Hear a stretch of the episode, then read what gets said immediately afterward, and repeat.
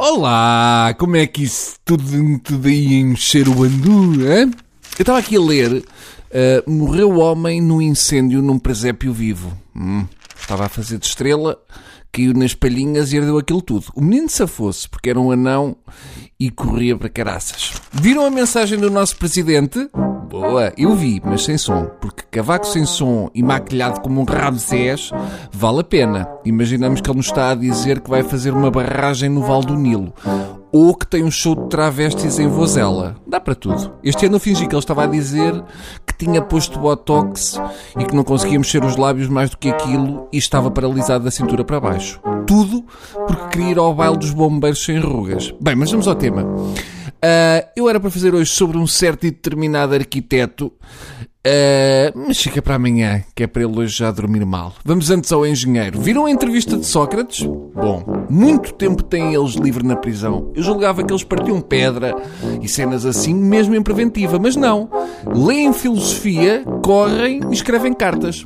Ninguém imaginaria que eles fossem suspeitos de alguma coisa. Eu, se fosse o Sócrates, defendia-me assim: Ah, eu acho que com quatro refeições ao dia, leitura, jogging, visitas ao domicílio e prendas aos magotes, o sistema acha que eu sou culpado de alguma coisa? Eu já nem tenho onde pôr as prendas. Querem um cascol do Benfica? Querem um faqueiro completo para duas pessoas que me trouxe o Soares? Então abram lá isso. O Carlos Alexandre é que deve ter ficado tramado.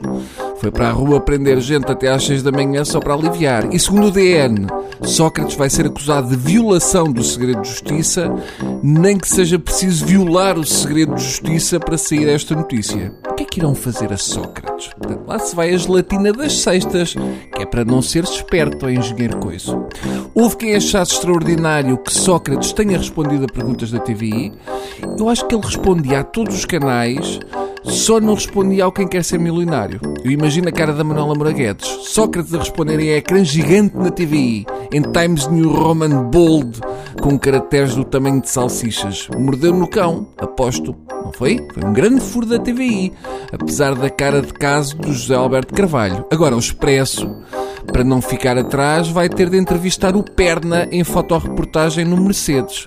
Pelo que ouvi das respostas às perguntas da TVI, se Carlos Santos Silva e Sócrates tiverem uma relação amorosa, a acusação não tem nada contra eles. Se a justiça não se convence que tanto empréstimo se deve à amizade, se justificarem com a paixão e o amor, saem em liberdade. Uma pergunta que eu deixo para as pessoas que percebem dessas coisas de economia é o seguinte: com tanto empréstimo, em que medida o Sócrates continuou a contribuir para o déficit do país? Hum? Isto conta? Ouço estas respostas do Sócrates e a facilidade com que ele arranja empréstimos e fico com a certeza que nos tínhamos chafado com o PEC 4, porque ele arranjava a massa. Está bem?